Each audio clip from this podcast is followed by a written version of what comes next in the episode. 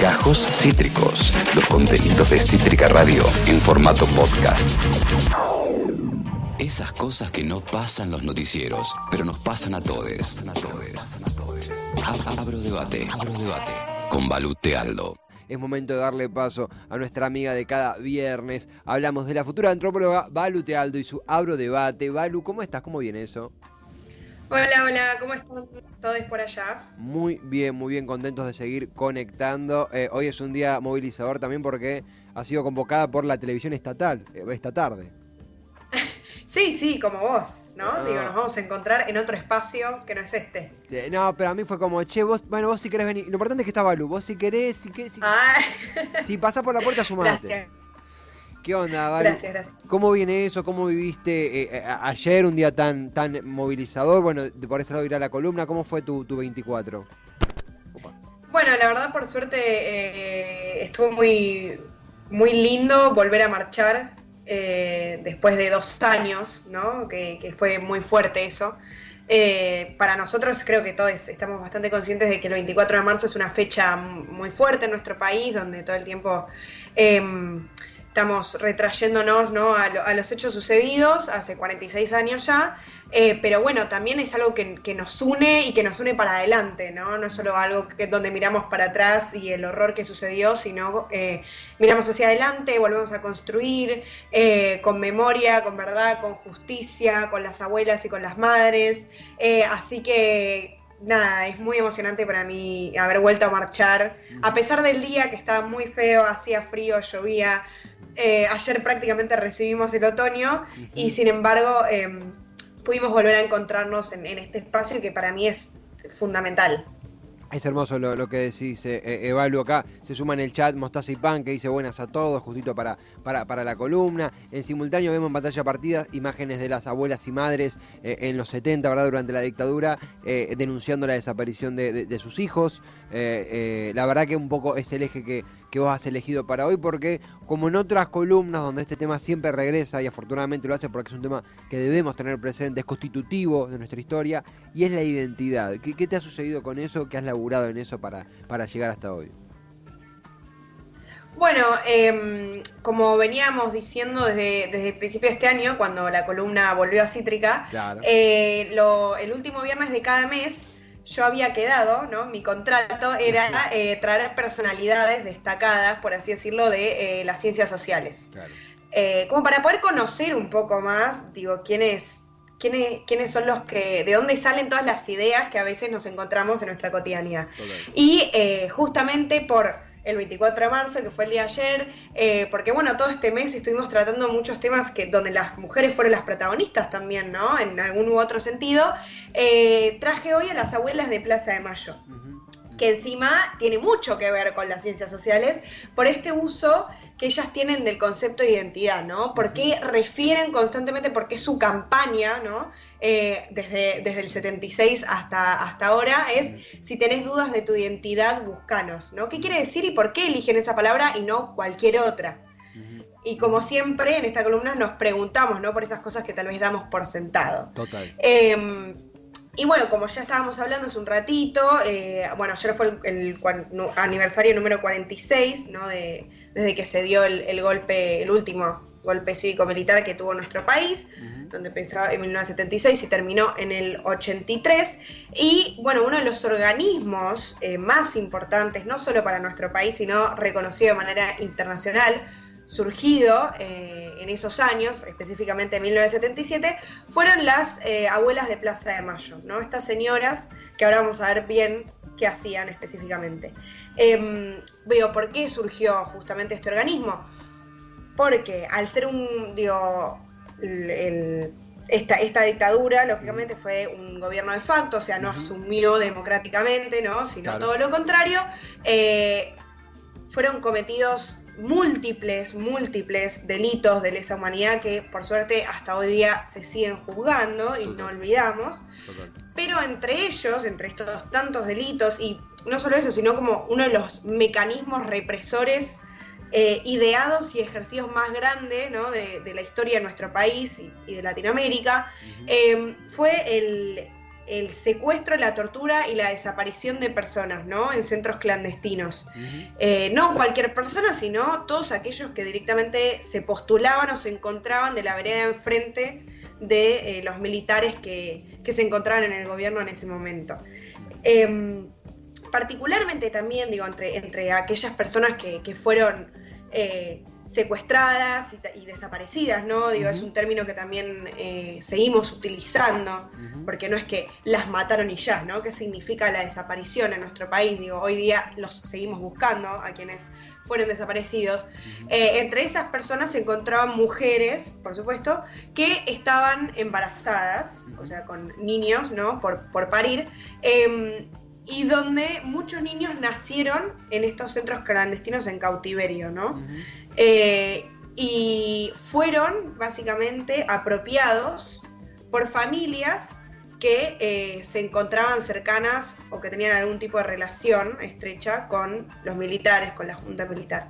Por lo tanto, que las mujeres que se encontraban secuestradas en estos centros clandestinos y parían a sus hijos allí, eh, estos niños eran apropiados, ¿no? no se los devolvían a sus familias, más allá de que estas mujeres hayan sido desaparecidas junto con sus parejas, mayoritariamente, no se las devolvían a sus familias biológicas, ahora vamos a ver bien qué significa eso, sino que estos niños eran apropiadas, ¿no? Exactamente, exactamente. A otras familias que no tenían nada que ver biológicamente con ellos. Exactamente. Em, es aquí entonces donde surge la historia, comienza la historia de las abuelas de Plaza de Mayo, que son también madres, por supuesto. Sí. Eh, donde, bueno, ellas comenzaron buscando a sus hijos y a sus hijas que habían sido secuestrados, pero además también comenzaron la eh, búsqueda de sus nietos y de sus nietas que habían sido apropiadas. Claro, De ahí el término de abuelas. Lo que se llama nacidos en cautiverio, ¿verdad?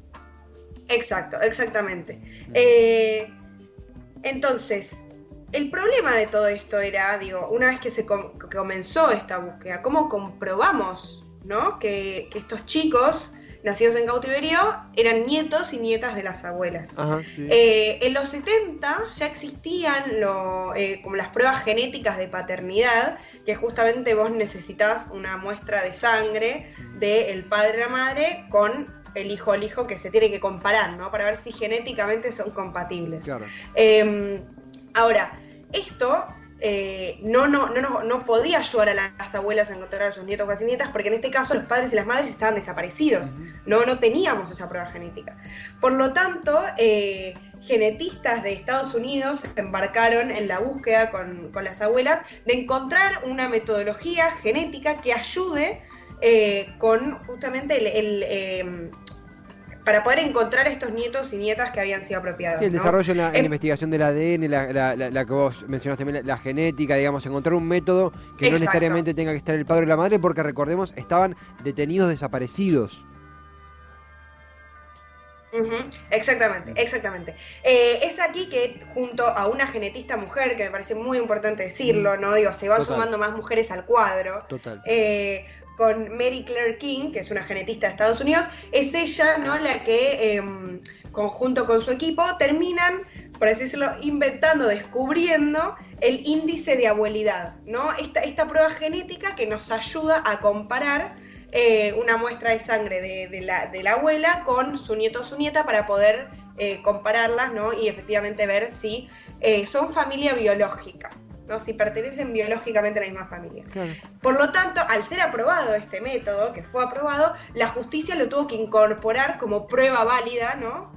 Eh, en esta búsqueda. Por lo cual fue una innovación tremenda de parte de las abuelas y también eh, reconocida de manera internacional y que ese reconocimiento llega hasta hoy día, ¿no? Totalmente. Em, y junto con este descubrimiento se vino toda una campaña, digo, ¿por qué traemos a las abuelas a la columna de no? Si estamos diciendo, ¿qué tiene que ver con lo social o con la antropología? Si estamos hablando de genética. Bueno, tiene un montón que ver, porque justamente es a qué le damos hincapié, ¿no? ¿Qué, qué quiere decir para nosotros familia biológica?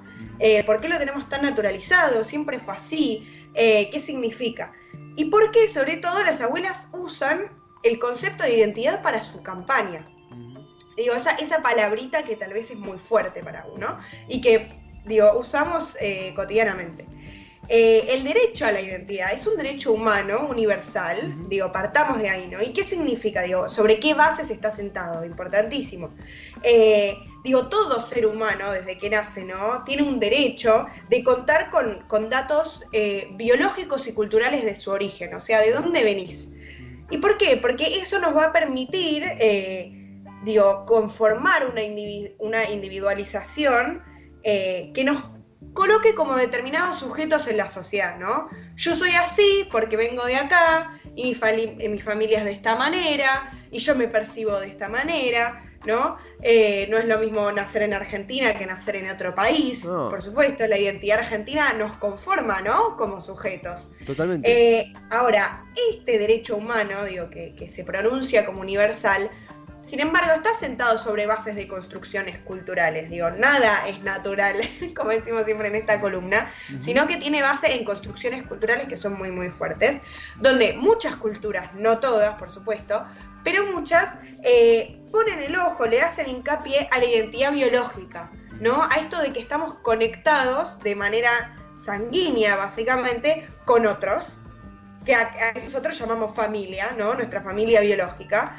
Em, y a partir de eso construimos y nos organizamos socialmente, ¿no? Nuestra sociedad está sentada en la base de la familia. Digo, hay un montón de estudios que parten de la familia tipo. ¿Qué significa eso? Que tenés una mamá, que tenés un papá, que tenés un hermano, que tenés un primo, que tenés hijos, ¿no? Y todos estos conceptos y estos términos en antropología le llamamos lazos de parentesco. Justamente que eso es cómo nos organizamos socialmente. Ahora, eso no es natural, sino que son construcciones sociales. Ponemos el ojo específicamente en la identidad biológica que es una identidad que fija y que es estática y que parece como caernos de arriba, ¿no? Digo, mi familia es católica. Bueno, yo pertenezco a la religión católica, ¿no? Mi familia es de origen italiano. Claro. Entonces yo, bien, eso tiene que ver con la identidad biológica, ¿no? Algo que parece que se hereda. Claro, es preexistente, uno no lo elige y te dice de dónde venís, de dónde exactamente venís. Y también a partir de eso, como decías, el, el factor cultural, ¿qué características podés llegar a tener a partir de de dónde venís y quién es tu familia biológica? Exacto, exactamente. Ahora, eso quiere decir que es la única manera de construir una identidad, que no existe otra, otra identidad que no sea biológica, o que no existe otra familia que no sea la biológica. No, por supuesto que no. Y de hecho la identidad es algo completamente dinámico y es algo que uno elige también. Uno elige cómo, cómo queremos que nos vean los otros, cómo me percibo yo mismo. Eh, y eso se va construyendo, ¿no? Muchas veces también uno dice, no, este es mi hermano del alma. ¿Qué quiere decir eso? Que lo elegiste ¿no? Que no viene, no te viene de arriba, no viene con algo biológico. Entonces tenemos esas concepciones de identidad que son, que son muchas, no es una sola, y, quiero que nos quedemos con esto de que la, la identidad se construye.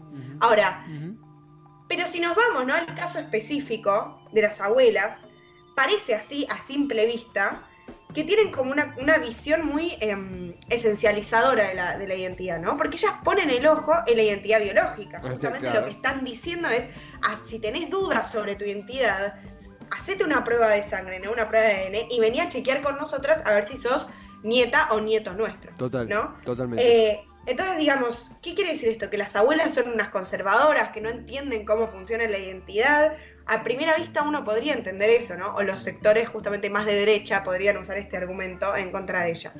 Pero no tiene nada que ver con eso, porque hay un factor que nos estamos olvidando y que en las ciencias sociales es completamente fundamental y que jamás se puede pasar por lado, que es que si nosotros estamos hablando de procesos sociales, tenemos que poder hablar de relaciones de poder. En todo proceso social, ¿sí? O todo, toda conclusión social, todo resultado social, va a tener metido dentro de sí, va a cargar con una mochila, que van a ser las relaciones de poder. Hay una puja de poder todo el tiempo, ¿no? Donde a veces uno domina y otro es dominado, o viceversa, se van cambiando. Entonces, ¿por qué tenemos que tener esto en cuenta en el concepto de la identidad? Porque si bien es cierto que uno puede elegir quién es, me gusta el rock o me gusta la música clásica, me gusta el color azul o me gusta el color amarillo, también muchas veces hay cosas que le son impuestas y ahí entran las relaciones de poder, ¿no? Donde uno a veces no puede elegir tan libremente, pero porque esa es la, esa es justamente ahí estamos eh, metiéndonos en estas relaciones de poder. La identidad está entramada en este tipo de relaciones.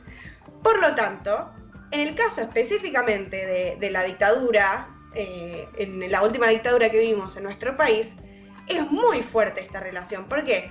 Porque no es cualquiera quien se estaba apropiando de esos niños y de esas niñas, ¿sí? No era, no sé, un conjunto de personas que se juntó y decidió hacer eso. Era el Estado. porque sí. Era el Estado. Exactamente. Era el Estado.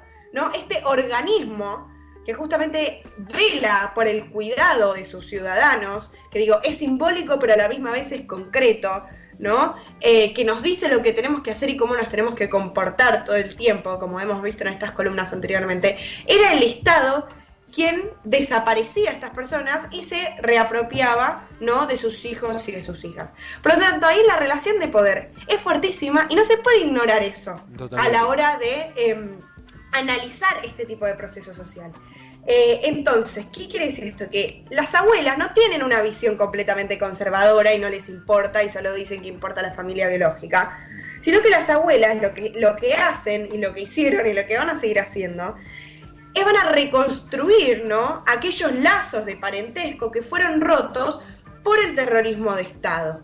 Están reconstruyendo ese orden que, que en principio fue roto por un organismo que debía velar por nuestra seguridad, ¿no?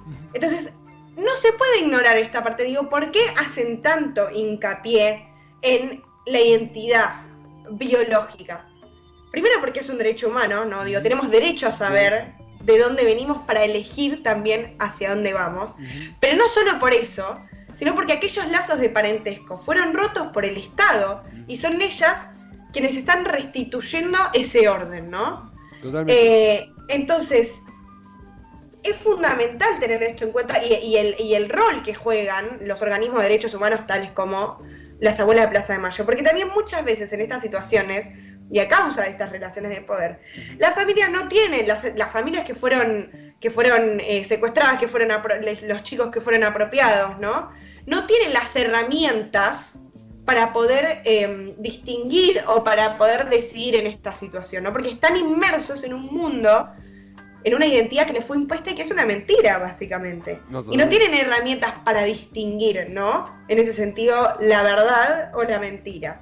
Em, su, familia biológica o su familia apropiadora, ¿no?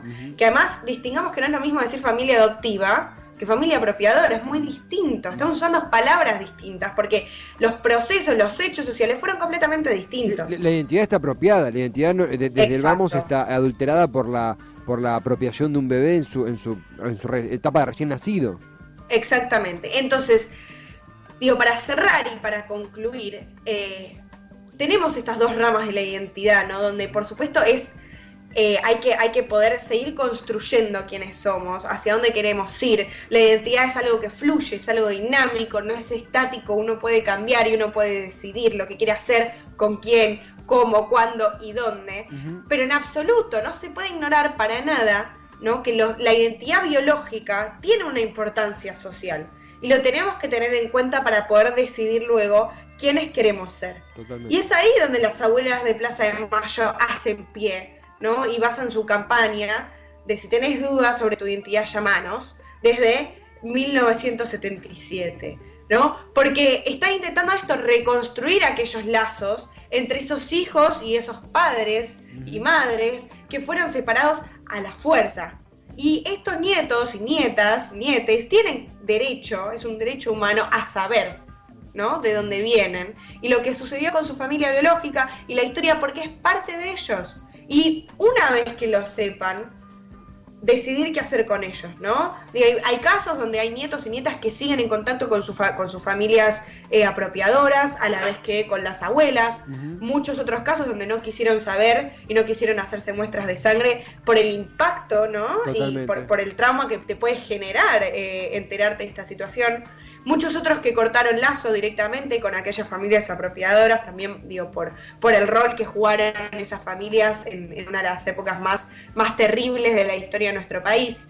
Eh, la decisión viene luego, pero esa decisión tiene que ser tomada a partir de toda la información que se, que se puede ser dada, ¿no? Digo, no podemos dejar de lado eh, no podemos ocultar la identidad en ninguno de los aspectos, ni la elección de quiénes queremos ser, ni de dónde venimos. Totalmente, totalmente. Y, de, la mano con el activismo, con la eh, lucha, con la memoria de las abuelas y madres, con lo que continúa también en personas que, ah, por ejemplo, tienen nuestra edad, no han vivido la, la dictadura y aún así son activistas, son desarrollistas, son eh, desarrolladores, mejor dicho, de los procesos para continuar persuadiendo, informando, difundiendo, divulgando sobre lo que vos mismo decías, Balu, alguien que tiene una duda sobre su identidad eh, y, nació entre el 75, 76 eh, y, 83, años más, años menos, durante esa etapa, en víspera y durante y posterior al golpe de Estado del 76, bueno, justamente acercarse a las abuelas, incluso han hecho campañas creativas donde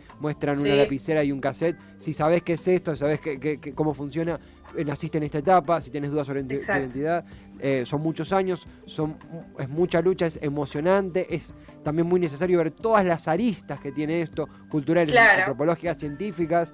Eh, es un laburo interdisciplinario y que, y que ha sido vanguardia, digo, el, corazón con, las abuelas y con las madres, digo, después si es vanguardia fuera o no, es otro, otro debate, pero efectivamente es vanguardista en, el, la búsqueda de identidad. No, y tienen reconocimiento internacional, lo que mencionábamos antes, su búsqueda, ¿no? Por encontrar eh, un método para, para, poder comparar los genes de ellas con, con las niñas que habían sido apropiadas. Es de, es de vanguardia, es una innovación para la época y sobre todo su, su no cansancio en esta búsqueda, ¿no? Eh, todavía siguen muchos chicos y chicas, muchos nietos y nietas eh, sin aparecer y no bajemos los brazos porque es muy importante para la construcción identitaria de nuestro país también. ¿no? Ahí metemos un eje más de, la identidad, que la identidad no es solo individual, sino también es colectiva. Eh, y se construye entre todos y todas, así que me parece que eso es, es fundamental. En, el posterior y a volver a marchar, a, regresar a la plaza tras dos años, con las abuelas y madres, con, los amigos y amigas, con la familia, con quien uno haya elegido ir. Eh, justamente hablábamos de identidad, justamente que cómo nos compone la gente que nos acompaña en esos momentos. Exacto.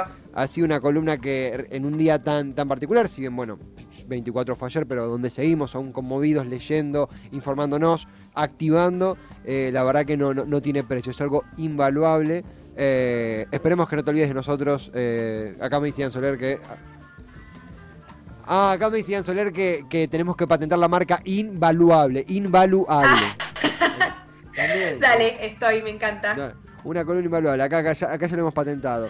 Muy buena idea, muy buena idea. Eh, hoy creo que se me había escapado decir el horario de 5 y media a 6 y media. Eh, Evalu. En TV Pública. Junto aquí con la TV Pública, en Altavoz TV. Yo yo veo si paso. La, protagonista es Balu, eso es lo importante. Dale, por favor, por favor. Nos vemos allá. Nos vemos allá, gracias totales, abrazote eh, y el abrazo de todo Cítrica. Gracias a ustedes. Un beso enorme. Aldo Nabro debate nuestro estudiante de antropología. Ahí veíamos de fondo el último spot de las abuelas y madres de Plaza de Mayo, ¿verdad? Eh, difundiendo de que si naciste entre el 75 y el 83 y tenés dudas sobre tu identidad, te contactes con, con, ellas. La verdad que es eh, eh, una lucha que emociona, que motiva y que nos envalentona para continuar divulgando. Acabas de escuchar Gajos Cítricos.